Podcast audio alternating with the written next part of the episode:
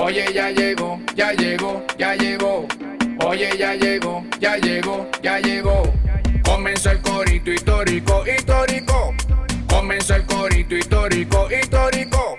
El podcast en idioma de la calle, si no lo conoces, mejor que te calle. Esto es para gente común y corriente, de lo que sucede, siempre está pendiente. Con Javier Lara y Dorian Márquez. Así que para la oreja que no repito, óyeme. Panas y bellas damas, sean bienvenidos a una nueva edición de la sección de preguntas y respuestas del Corito Histórico Chayán se llama Elmer. ¡Eso! Bueno, como ustedes saben, llegamos todos los viernes al inicio del fin de semana respondiendo todas esas preguntas que ustedes nos han hecho a través de nuestros distintos canales, de nuestras cuentas personales, las redes sociales del Corito Histórico. Para, bueno, aquí hicimos la tarea y venimos a respondérsela. Esta es especial porque, bueno, manados, el último Chayán se llama Elmer del año 2020. Así es, así es, así es. Aquí les habla Javier Lara y ese que hablaba antes era mi pana Dorian Márquez. Y recuerden que este es el Corito Histórico, que es el podcast donde te contamos la historia de Venezuela de una forma amena, clara, concisa y entendible. Es decir, como no te la contaron tus lamentables profesores de historia de Venezuela del bachillerato, que son la razón por la cual terminaste votando por Chávez. Igualmente, el Corito Histórico es el podcast que te enseña pero si te descuidas, también te preña. Así que no te descuides, o si te descuides, bella dama, llámame.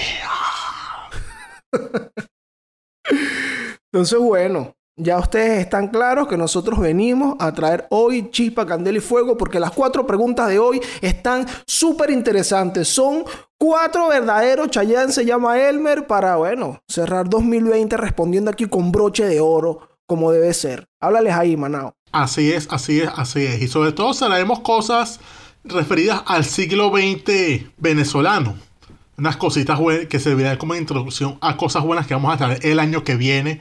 Que pinta bien, pinta bien al menos el colegio histórico del año que viene. Pero bueno, vamos a dar chispa que darle fuego a esto. ¿No es así, Dorian? Así mismo, dale, a ver, ¿qué traes tú por ahí? Mira, aquí me pregunta, esto me preguntaron directamente a mi cuenta de Instagram cuando hice mis videos aquí en la, en la campiña de Sajonia. Me pregunta alguien llamado Gustavo Sandoval. ¿Venezuela participó de alguna forma en la Operación Cóndor? Uy. Ajá, interesante, vale.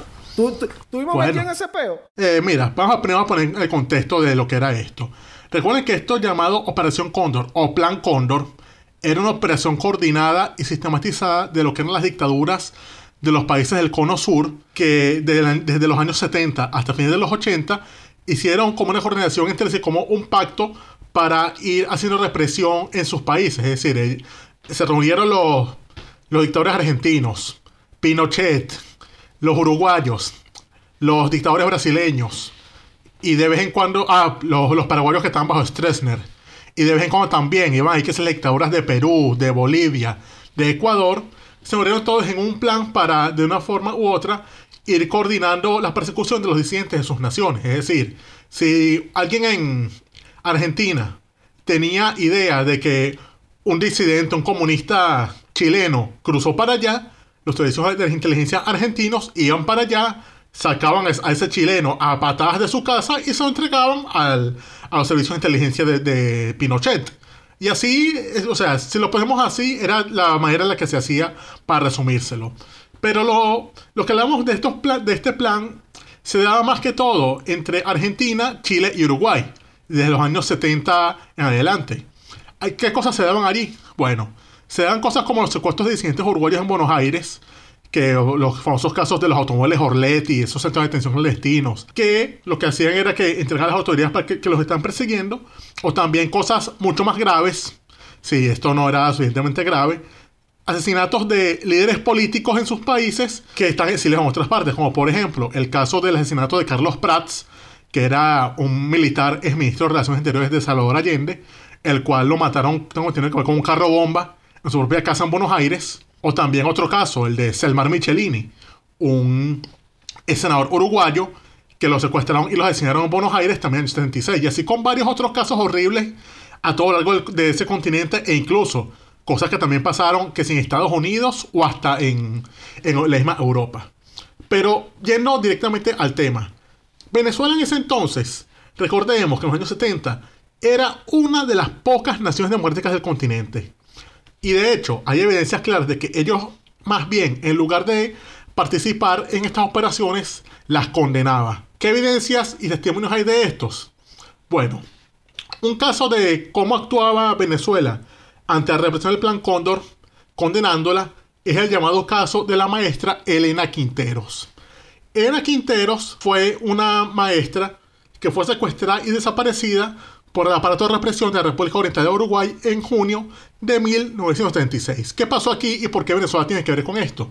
Bueno, Elena Quinteros, en el año 76, en junio, había entrado a los predios de la Embajada de Venezuela en, en Montevideo.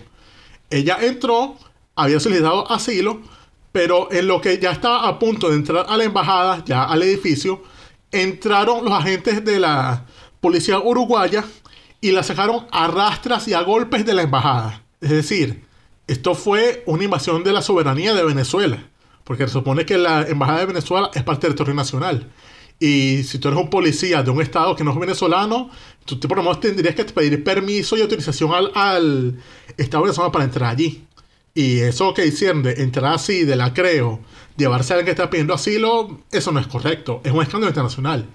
Y lo peor de todo es que Ena Quinteros la agarraron se la montaron en un carro, se la llevaron y hasta el día de hoy el Quintero no ha aparecido. Es una de las... Ah, la desaparecieron. Sí, es una detenida desaparecida, es el término que se utiliza para estos casos. Y esto como fue un escándalo tan grave, Venezuela hizo todas las gestiones diplomáticas para denunciar esto. O sea, ellos cortaron relaciones con Uruguay, denunciaron el caso en todas partes y aunque no hay, aunque lamentablemente esta mujer no ha aparecido, esto queda como constancia de cómo actuaba Venezuela respecto a este horror haciendo lo, correcto, porque si vamos al caso, independientemente de lo que se esté acusando, tú no puedes hacer esas cosas de esa manera, pero bueno, aceptó en las dictaduras, digamos.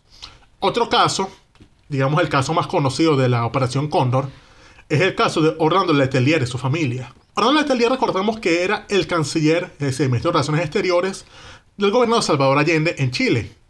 Letelier, cuando cae el gobierno de Allende, él parte con su familia al exilio y se va a los Estados Unidos en los Estados Unidos estaba sirviendo, estaba dando clases, haciendo cosas así, estaba haciendo mucho lobby contra la dictadura de, de Pinochet. Y eh, obviamente a Pinochet, que era un tirano de mierda, esto no le gustaba.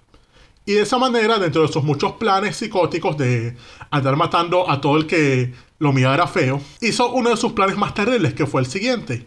Pinochet, y sobre todo su mano represiva, que era el tipo este llamado Manuel El Mamo Contreras, diseñó un plan en el cual mandaron a un agente chileno, chino-estadounidense llamado Malcolm Tonley, a Washington, que puso una bomba en el carro de Letelier. Letelier entonces un día sale de su oficina, se monta en su carro con su secretaria y el carro explota, matándolo a él y a su secretaria en el acto. Esto entonces generó consecuencias. La lógica es que, bueno, falleció, bueno, lo asesinaron eh, a, a Letelier y su familia tuvo que partir de ese país porque no se sentían seguros, porque si lo, mataron a él ahí en pleno corazón de Washington, ¿qué, qué, le podían hacer a ellos? Ellos decidieron entonces partir desde Washington, partieron, se hicieron las, honras fúnebres y todo eso, y se fueron a Venezuela. Se fueron a Venezuela y internaron al atelier allá en, en Caracas, tengo entendido. Pero ya pasan los años, Pinochet cae, es decir, entrega el poder, se la transición y todo eso. Se montan el poder al presidente democrático Patricio Elwin y decir la familia Letelier en pleno, ya unos habían vuelto, decían ya volver los que, los que faltaban y llevar el cuerpo de su padre a, su país natal. Y, se, lo llevaron, efectivamente, con unas honras fúnebres que incluyeron que el mismísimo Jaime Lucinche, presidente de Venezuela entonces, en el año 1988, presidera un acto de solidaridad con, con ellos, que incluso eh, fue, llevaron el cadáver a, a Chile, hicieron honras, Lucinche se reunió con el presidente o sea, fue todo un acto en el cual se ve todo el repudio que sentía Venezuela, el gobierno venezolano por la dictadura. E incluso hasta el día de hoy uno ve que el hijo del, del, del canciller Letelier es hoy un senador importante en Chile, que es este Juan Pablo Letelier, que es un senador de los, digamos, de los, de los buenos, porque a pesar de estar en esa cloaca que es el Partido Socialista chileno, es alguien que es capaz de denunciar el campeonato de Maduro en ese país. Porque como una víctima de una dictadura, el carajo dice que no hay tal cosa como dictaduras buenas de izquierda o dictaduras buenas de derecha. No, las dictaduras son todas horribles. ¿Y, quién mejor lo puede decir que alguien tiene una dictadura como, como él? Es decir, un ejemplo de ese tipo. Claro, lo que pasa con esto de que dicen que no, porque Venezuela toma operación Cóndor, es porque mucho que va a Wikipedia ve que en el mapa del artículo sobre este plan sale Venezuela por ahí. Pero ahí no está, no se va a involucrar de ninguna manera si revisas bien el artículo. Y aunque, claro, si tú ves fuentes serias, es decir, cosas que no son marchadas como Telesur, sabrás que esto es falso. ¿Qué puede haber por ahí cerca también? Bueno, el caso de, digamos, cierta gente relacionada a Venezuela durante un tiempo que se involucró en este peo. Por ejemplo, se sabe que estos carajos que eran agentes de la DICIP, llamados Luis Posada Carriles y Orlando Bosch, después de que ocurre el, caso aquel del avión de Cubana que acusan a ellos de, haberlo explotado en el aire en las Bahamas, estos hombres, cuando los arrestan, después se fugan de Venezuela, ellos fueron parte de esta operación, de la operación Cóndor. O sea, ellos confesaron incluso haber estado en ciertas cosas, en ciertos asesinatos y cosas por ahí bien chimbas. Pero eso es lo único. Pero si al caso vamos, o sea, ellos, ellos dos lo hicieron como a título personal. Es decir, no fue una cosa que la DICIP colaboró en estas acciones ni nada de eso. Otra evidencia de ello es, bueno, la vemos en los muchos extranjeros, tanto chilenos, argentinos y uruguayos que llegaron a Venezuela en esos tiempos. O sea, llegaron huyendo de esa cuestión porque sentían que, sabían y sentían que Venezuela era un país seguro. Un ejemplo clásico de esto, bueno, lo vemos en los 80 con la cantidad increíble de sociólogos y en general profesores de ciencias sociales de Brasil que llegaron a la UCB en estos años. Estos profesores están mucha gente célebre, como por ejemplo Darcy Ribeiro, o incluso un economista brasileño que haría sus tesis sobre la teoría de la dependencia y todo aquello en la UCB y luego lo vería a su país como ministro de Economía y que luego sería electo presidente llamado Fernando Enrique Cardoso, que fue profesor de la UCB. Ah, ¿qué tal? Exacto.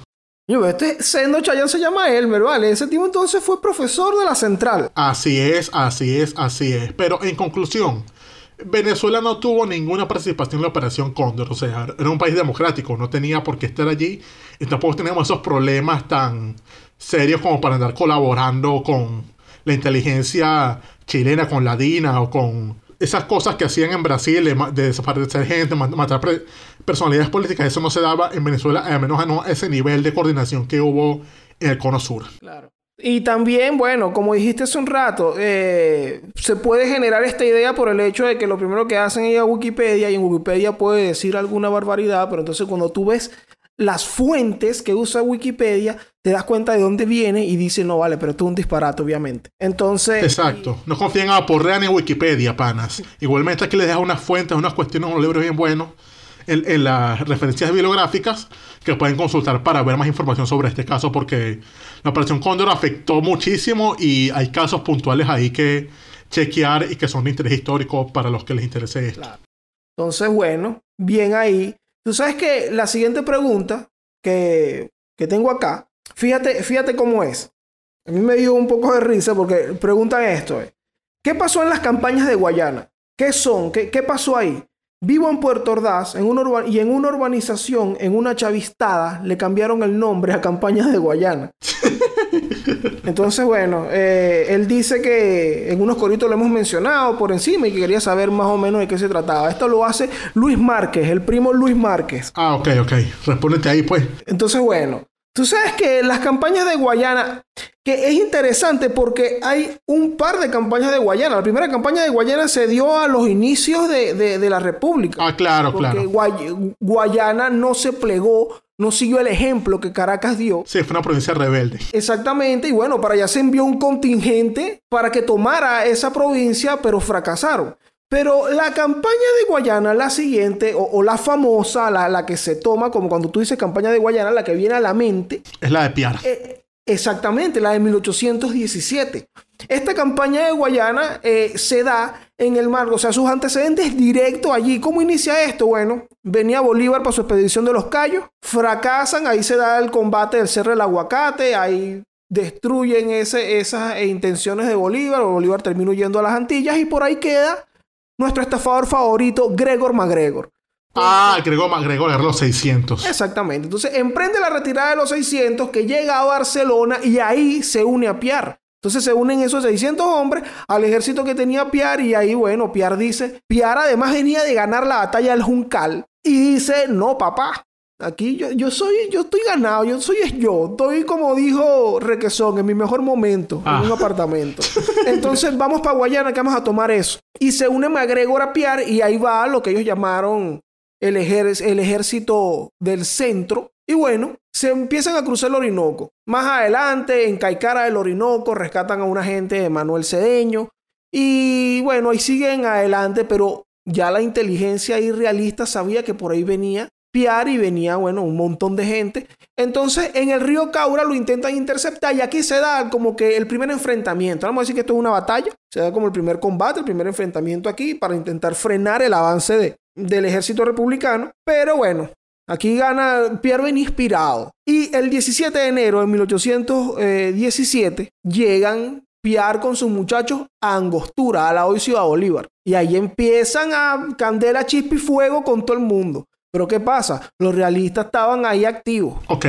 Los carajos resisten y ¿qué decide Piar? Mira, vamos a ponerle sitio a la ciudad. ¿Qué es esto? Bloquea todos los accesos. Vamos a bloquear la ciudad. No vamos a estar aquí peleando todos bajo estos tipos. Ah, es el famoso sitio donde el jefe de los realistas era este Miguel de la Torre. Bueno, to- todavía ahí no había, porque este todavía ahí no había llegado de la torre. De la torre llega en marzo. Ah, Ellos ahí, la Ciudad Bolívar resiste este rato, bloquean la, la ciudad. ¿Qué hacen eh, eh, también Piar? Se llega para las misiones del Caroní, que era de donde también recibían provisiones eh, en Angostura, en Ciudad Bolívar. Las toma y bueno, termina de, de bloquear eso, sigue hasta Upata. Y allá en Upata es como que bueno, yo me apoderé de esto, porque ya, ya crucé todo. Pero ahí es donde llega de la torre. Y de la torre... a, a reforzar eso para intentar salvarlo. Claro, claro, exactamente. Ahora que llega de la torre, toma el control y que mira, vamos a, a- a llegar a estos tipos. Pierre se entera y dice, no, como decía Héctor el Father, nosotros no dejamos que el problema venga a nosotros, nosotros vamos a donde está el problema. Y Ah, wow. Sí, entonces... Decía ahí. Claro, entonces Manuel Piar dice esto y sale desde Upata y se planta en San Félix, en la sabana de Chirica. Y ahí se encuentra con Miguel de la Torre, al que deja completamente humillado. Ah, que es cuando lo, hacen ese asedio, dejan a la ciudad pasando hambre y arrechera.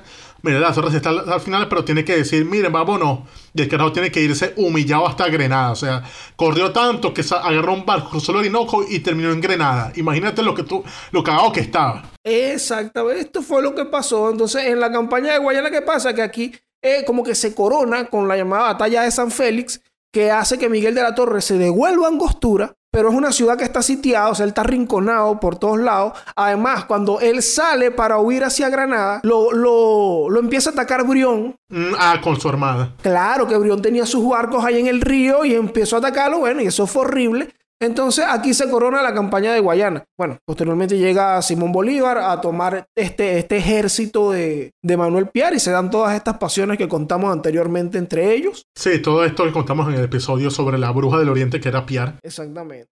Pero bueno, esto fue lo que pasó en la campaña de Guayana. Fue, bueno, un movimiento que duró aproximadamente unos cuatro o cinco meses con un sitio de la ciudad que duró aproximadamente eso, como dos o tres meses también. Y que bueno, y que acabó por tomar el control definitivo de la provincia de Guayana. Ok, yo tengo aquí otra. ¿Estás listo ahí, no?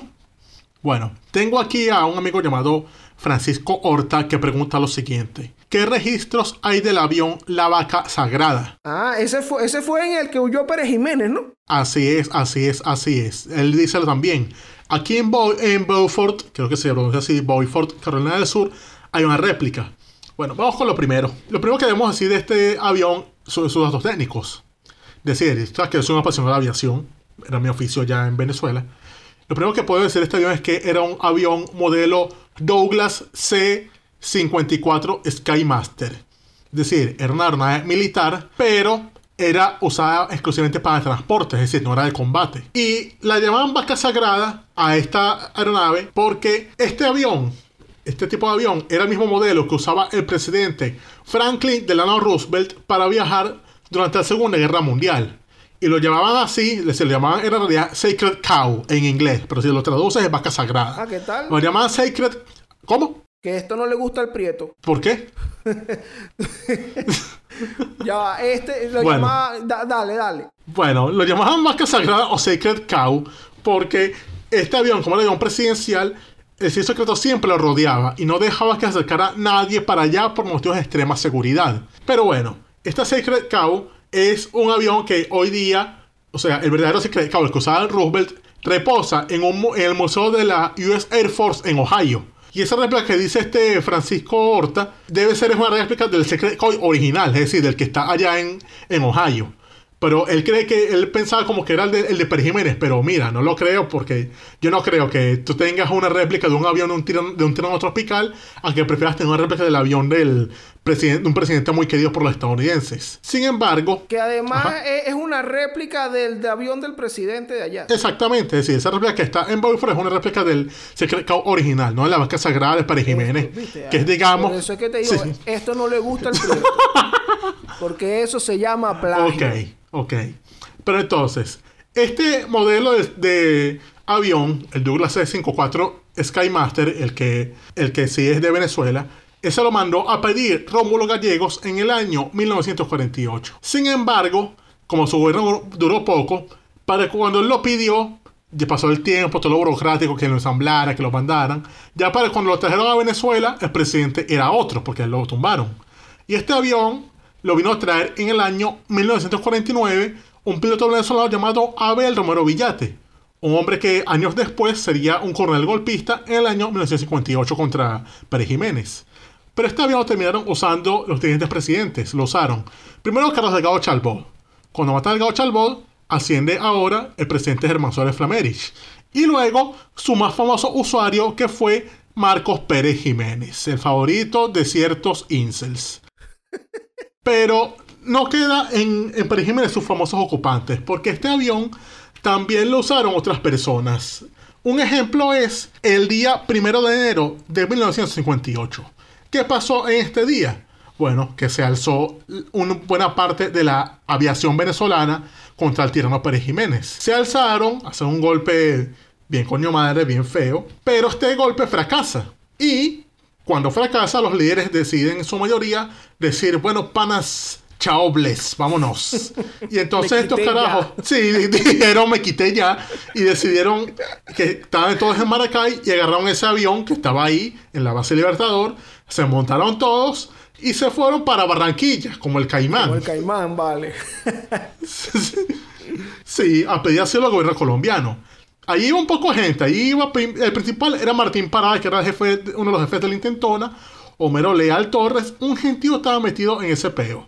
Llegaron allá, se bajan todos del avión, piden asilo, se lo dan y devuelven el avión a Venezuela. O sea, el avión otra vez vuelve a Venezuela y aterriza en La Carlota. Pero aquí no quedó, esto no se quedó así, como dirían en nuestro país. Porque 22 días después ocurre que a Pérez Jiménez definitivamente se le voltea a todo el mundo y la gente decide que no, que él ya no va más.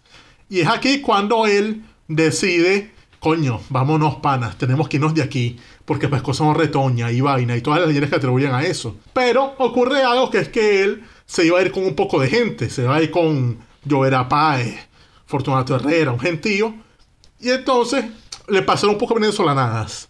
O sea, pasa que llegó ahí y el avión no tenía mucho combustible.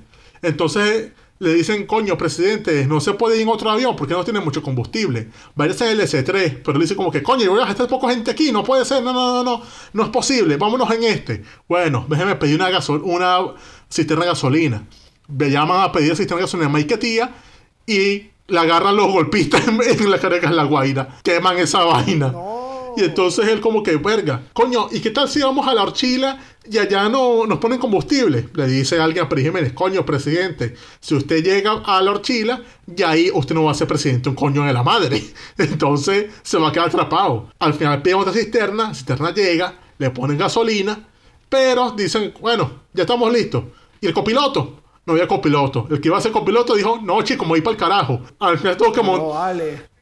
Marico, eh, son vainas que me pasaban a mí cuando trabajaba en Maiquetía. ¿Qué esto? La pulga y el piojo. Al final se terminó montando un técnico a bordo como, como copiloto y ahí es que partieron, se hicieron agarrar por Curazao y llegaron aterrizando a un sitio llamado en ese entonces como Ciudad Trujillo, que es la hoy bella ciudad de Santo Domingo que estaba en ese momento bajo el mando del megalómano Rafael Díaz Trujillo. Ajá. Sí, cha. Exactamente, el popular Chapita. Y entonces, bueno, pero ve acá, ¿y ese avión se quedó por allá? No, ellos dejaron, es- se bajaron de ahí y al final el avión lo volvieron otra vez. El mismo técnico que, que se había montado como copiloto devolvió el avión, aterrizó en Maracay y ese avión quedó allí en, base en la base aérea Libertador por un rato hasta que lo decidieron trasladar al llamado Museo Aeronáutico de Venezuela que está en Maracay. Y ahí sigue el avión, de hecho. O sea, es- no te yo es que vas para Maracay porque nadie quiere ir para allá.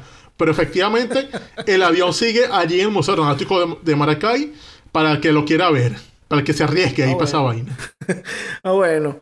Ahí está entonces. No, no es el mismo avión de Carolina del Sur, Manao. No, pero eh, fue un buen cuento porque estamos hablando de Venezuela. Tiene que ver con, nuestra- con nuestra, Claro. nuestra Heims- Heimatland. Así mismo. Mira, la siguiente pregunta, y bueno, y, y última pregunta de esta edición de Chayanne se llama Elmer, la última del 2020. Eh, es una pregunta bien interesante de verdad y me di cuenta, Javier, que la hizo el mismo Gustavo Sandoval. Gustavo Sandoval se la crió con estas preguntas que se lanzó respondiendo. Bien ahí, Gustavo. Háblale Eh, esto ahí, pues. Fíjate, él pregunta por qué se dio el cierre de la Escuela Técnica de la UCB cuando Caldera. ¿Por qué Caldera cerró la central?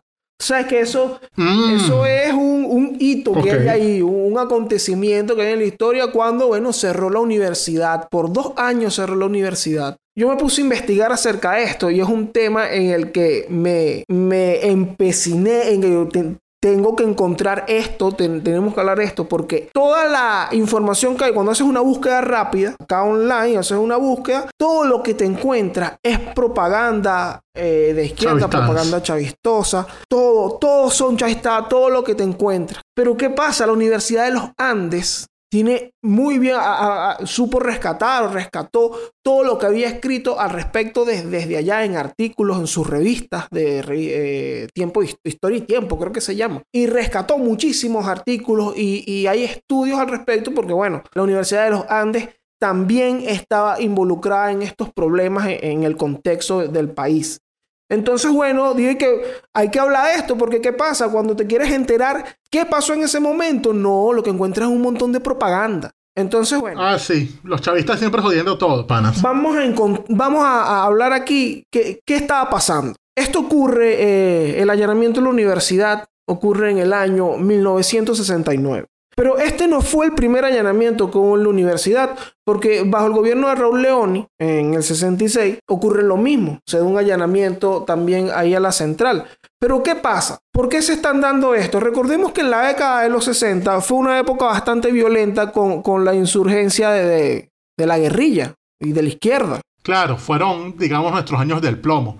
O sea, insurgió todo el mundo, el peo de los cubanos, revolución, todo el peo, las fuerzas más de liberación nacional, los comunistas, los golpes. Machurucuto, todo ese peo que terminamos culminar con eso. con la- bueno, culminó más bien con la pacificación de Calderas, pero eso es otro peo. Esto, esto fue un revolú, esto, este país era un revolú con todo este asunto. Y de alguna manera la guerrilla fue entrando en la universidad, en los movimientos universitarios de izquierda y marxistas, y desde ahí se estaban realizando prácticas de adoctrinamiento y de reclutamiento, y bueno, y en general cuántas cosas habrán hecho allí eh, dentro de la universidad y bueno, el gobierno estaba en franca guerra contra la guerrilla durante esos años. Entonces, basado en esto, el gobierno de Leoni entra a la universidad y luego ocurre cuando Caldera. Pero ¿qué pasa cuando, cuando el gobierno de Caldera? Ocurre que el Servicio de Inteligencia de las Fuerzas Armadas, el CIFA, para el año 69, se da el asesinato de un estudiante de sociología de la UCB llamado eh, Luis, Alberto, a Luis Alberto Hernández. Ya. Eh, a, a este estudiante lo, lo asesinan y bueno, dicen que era un guerrillero del MIR. Y ahí empiezan, esto despierta un- una ola de protesta en la comunidad universitaria en todo el país. ¿Qué pasa? Que aquí se está protestando, se sale de, de control la protesta, igual en Mérida, y el gobierno desde Miraflores, Caldera, eh, se emite un, un comunicado que dice que, bueno, facciones aventureras de la Universidad Central de Venezuela pretenden convertir esta casa de estudio en el cuartel general de la anarquía. Por ello, el gobierno dispone el ingreso legal de la fuerza pública al jardín botánico y al gimnasio cubierto de la universidad, con la firme intención de despejar estos lugares. Ah, sí, porque en esos tiempos habían, bueno, esto me lo cuenta mucha gente que vivió el periodo, de que un pasatiempo de mucha gente de izquierda en ese entonces era el jardín botánico de la, Universidad Central hacer prácticas de guerrilla. O sea, se iban para allá a practicar poses, iban con palo de escoba, eh, como a entrenar como si estuvieran con un rifle. O sea, eso era como el pasatiempo de los que querían ser guanabis de guerrilleros y vaina. Y más de un loco se tomaba ahí la foto con la boina del FAL para decir que ellos estuvieron en el monte. Eso es lo que pasaba ahí. Ok, bueno. Entonces llegan, ajá, se, se- se toman estas, estas instalaciones de la universidad con el propósito de, bueno, de, de- de despejar la protesta pues, y todo esto que está pasando. Pero acá se suspenden las clases durante dos años. Entonces, ¿qué, qué está pasando con esto? Eh, Esto, estos son los acontecimientos. Dentro del contexto, allí hay cosas como una discusión acerca de la autonomía universitaria. Porque desde el gobierno, al notar lo que está ocurriendo con los movimientos de izquierda eh, en la universidad, dice, esto es culpa de la autonomía. Entonces, hay que, hay que reformar Fue la excusa. la ley de universidades, porque en el año 58 se establece la, eh, la autonomía universitaria en la ley de universidades. Y bueno, hay que reformar esto para arreglar este asunto.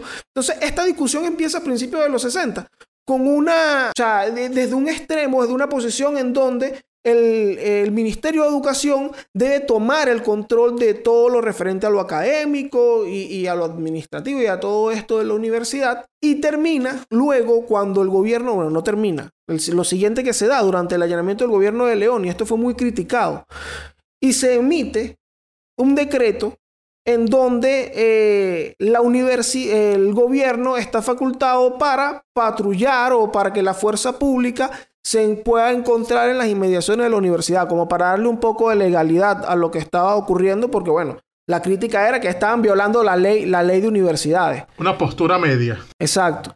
Entonces, este, este debate continúa, o sea, este debate es algo que, se, que, que estuvo abierto durante los años 60 y cuando llega Caldera en el 69, se da este del que estamos hablando, este allanamiento en el que se suspende por dos años las clases en la central, pero esto no fue lo último que pasó. Esto continuó, esto derivó en, un desastre mucho más grande porque en el año 70 en el Congreso se da el proyecto de reforma de la ley universitaria. Y bueno, es- esto hace que, que ahí eso, eso, genera un escándalo. Todo el mundo estaba escandalizado porque, bueno, el gobierno se va a meter en la universidad. Pero este, este proyecto de reforma contemplaba mantener la autonomía académica, o sea, el asunto de que eh, eh, la universidad estaba facultada para aprobar sus propios planes y carreras, eh, la administración de su patrimonio, todo eso. Lo que estaba reformando, una de las cosas que estaba reformando el Consejo Nacional de Universidades de esta ley era agregar una cláusula y un artículo allí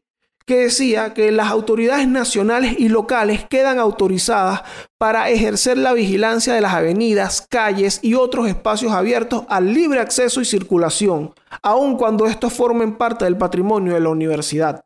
Es decir, los pacos pueden entrar. Sí, eh, esto, eh, eh, pueden entrar y podemos hacer patrullaje por aquí, pueden estar, po- pueden estar dentro de la universidad. Entonces, esto denota como es, ese carácter que había de, mira, necesitamos hacer vigilancia porque aquí, aquí se está metiendo un poco delincuente y que pase guerrilla y vaina. Mm, ya. Entonces, bueno, eh, esto, eh, esto es un, un- un tema complejo porque tiene muchas capas, tiene muchas capas. Está el, este tema de la autonomía universitaria, eh, está, bueno, lo- lo- el tema de la guerrilla que está entrando a, a la universidad de alguna manera, la posición del gobierno, hay muchas capas allí, pero bueno, los acontecimientos fueron estos.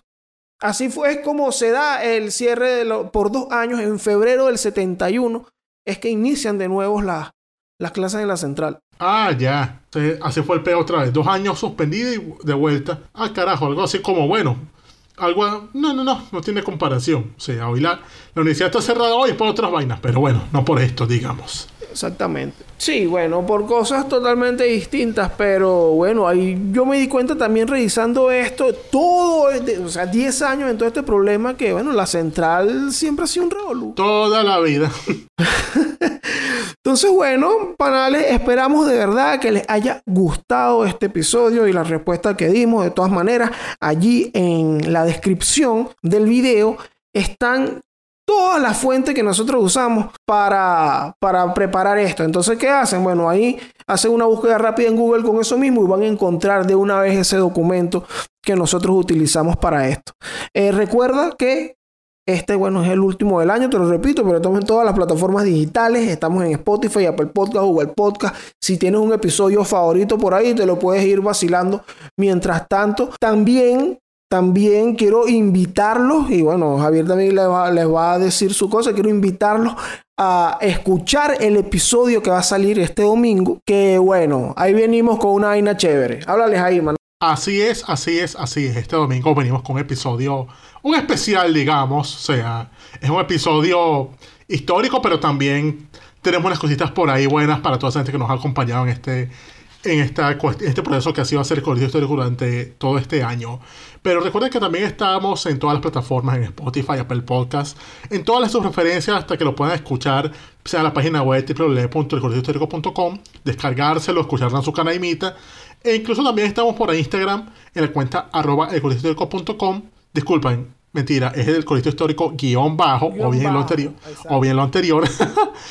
Pero estamos por ahí, tú sabes, pendientes. Pero, en fin, panas, este fue el Chayan se llama Elmer número 16. Me quité ya.